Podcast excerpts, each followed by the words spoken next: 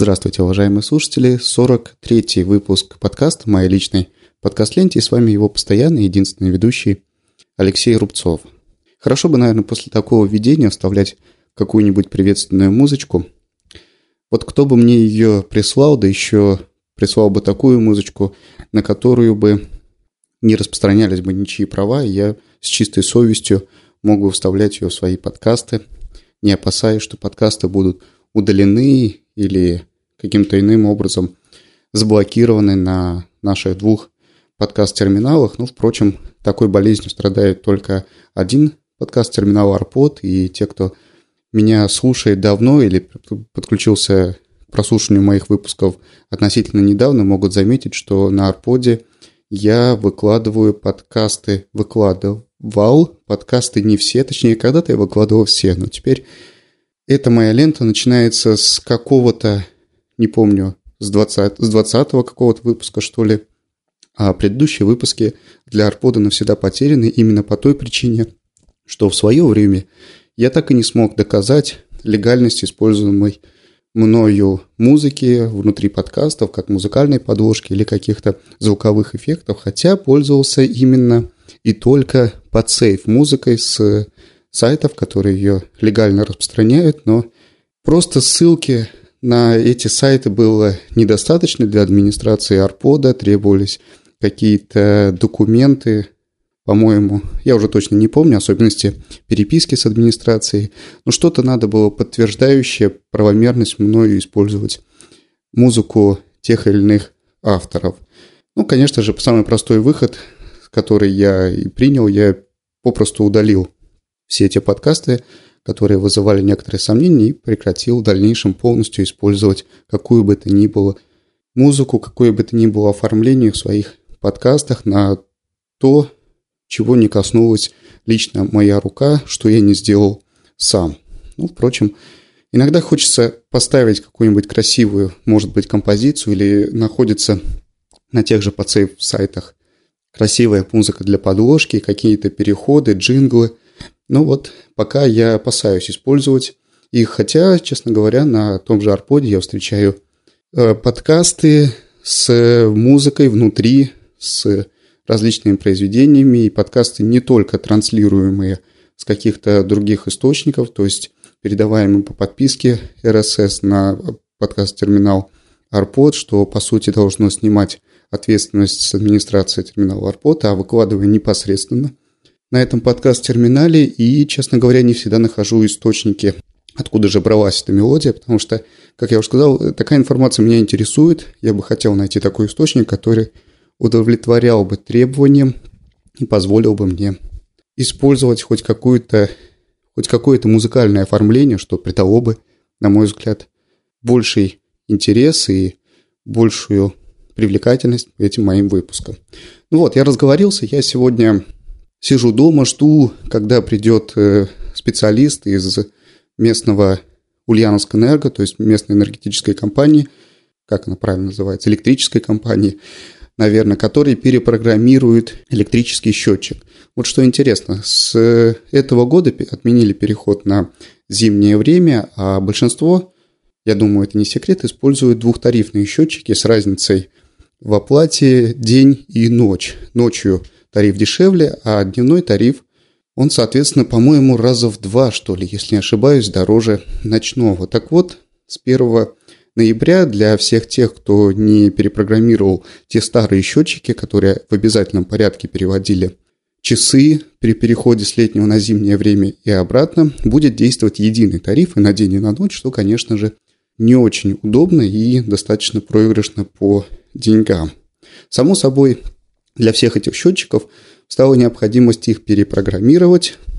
Для этого надо вызвать специалиста, но Самое интересное, за это еще надо заплатить 262 рубля. Казалось бы, решение о переходе на летнее время, переходе, точнее, на использование одного времени, только летнего, принималось, принималось централизованно, то есть э, на государственном уровне, а платить все равно придется населению, хотя сумма небольшая, но не очень приятная эта особенность, особенно в том, что надо съездить куда-то, надо заплатить, надо заполнить бланк заявления, то есть потратить время, а время, может быть, э, стоит рабочее время, то есть это все происходит в рабочие часы, время стоит иногда дороже всех этих 260 или каких бы то ни было рублей.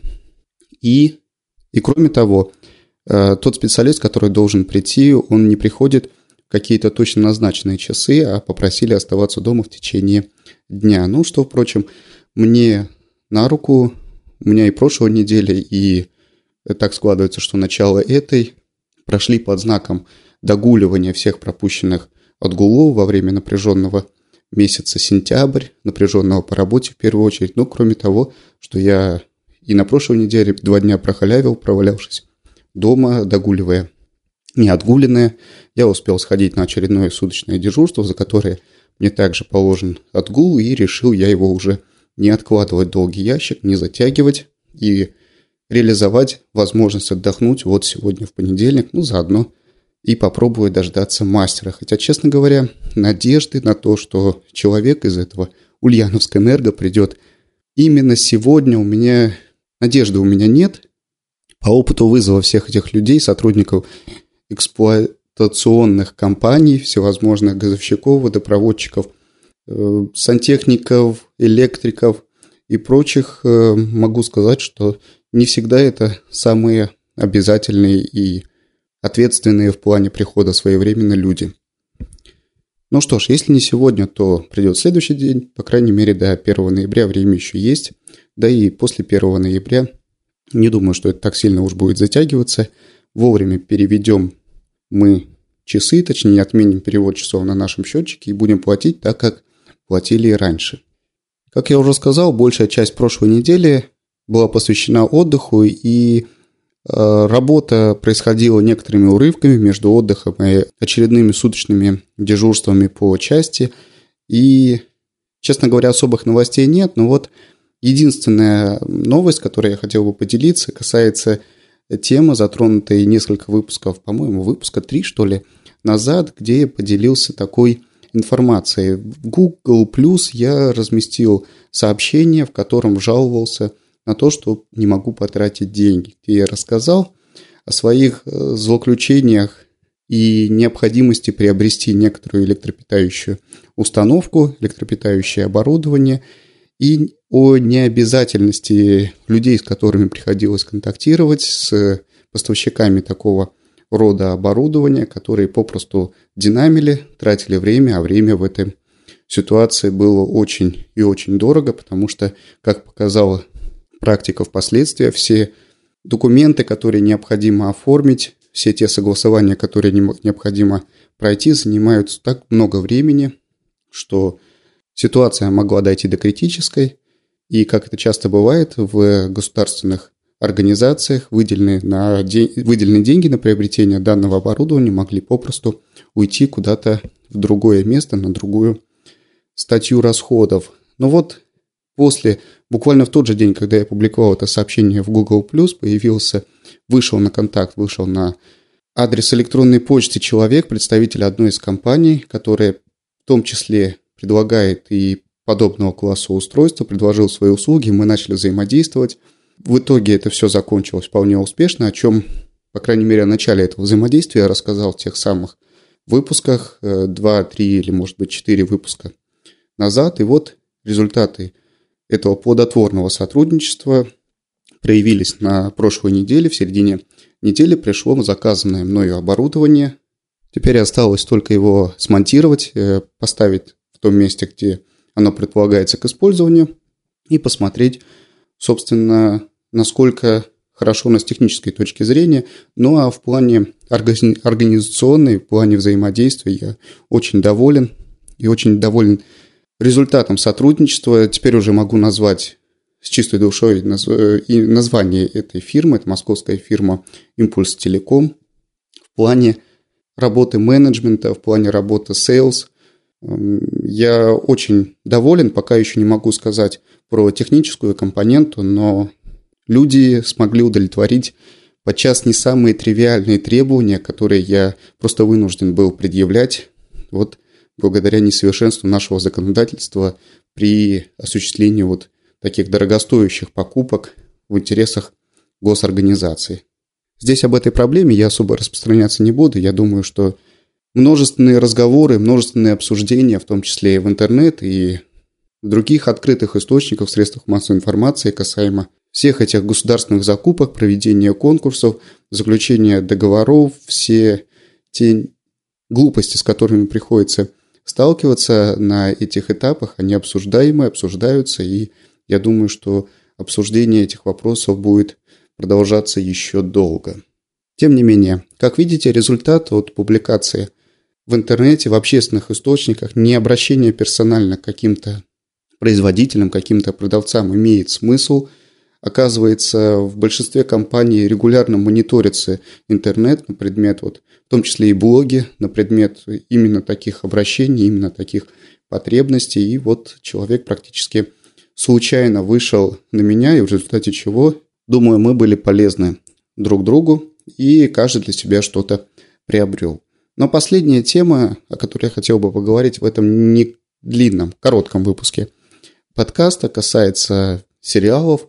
Очень спорный сериал. Сейчас я пытаюсь смотреть и не знаю точно, как к нему относиться. Сериал новый, Терра Нова, который в том числе и транслируется на Первом канале. И, пожалуй, это у меня вызывает еще одно еще один повод недоумевать. Как я писал в Твиттере, первую серию, посмотрев первую серию, которая была такая сдвоенная, длинная серия, больше часа, по сути, это была пилотная и первая серия в одном комплекте, я написал, что сериал смотреть можно, написал достаточно осторожно, без каких-то хвалебных отзывов, потому что сам пилот, то есть сами первые серии этого сериала на меня большого впечатления, особо большого впечатления не произвели, но ситуация и сюжет развивался так, что в принципе в любой момент можно из этого сюжета вывести такие интересные сюжетные линии, которые бы заинтересовали не только меня, но и большинство любителей сериалов и, и нашли бы своих сторонников не только среди любителей вот подобной фантастики, а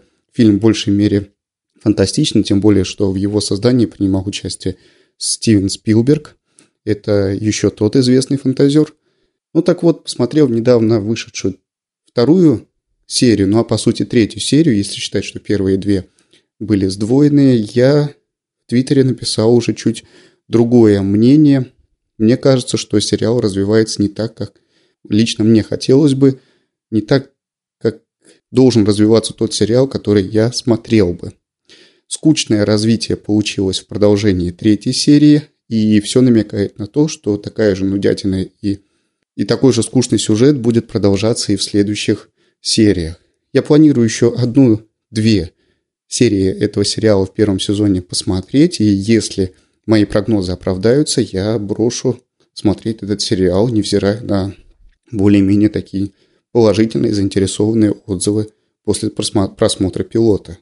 Ну а что касается Первого канала, недоумевание у меня вызывает тот факт, что помимо того, помимо тех снимаемых наподобие иностранных сериалов, российских сериалов, то есть помимо этой самой франшизы, дублирование, например, сериала «Как я встретил вашу маму», дублирование сериала «Клиника» на примере интернов в какой-то мере и так далее, что большинства вызывают уже некоторые негативные отношения к российскому сериальному кинематографу.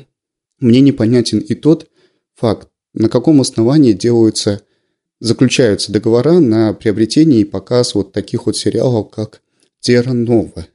На фоне тех фильмов, тех сериалов российского производства, которые идут в нашем прокате по телевидению, «Терра Нова», конечно же, выгодно выделяется э, прежде всего теми финансовыми вложениями, которые были произведены, ну и игрой актеров. Ну, в общем, конечно же, заметно, что сериал иностранный, сериал выгодно отличается от всех тех глупостей, которые показывают с экранов нашего российского телевидения. Но, честно говоря, уже с первых серий понятно, что Терра Нова заметно отличается по качеству от многих других сериалов, транслируемых либо в Великобритании, либо в Соединенных Штатах Америки и даже некоторых канадских сериалов.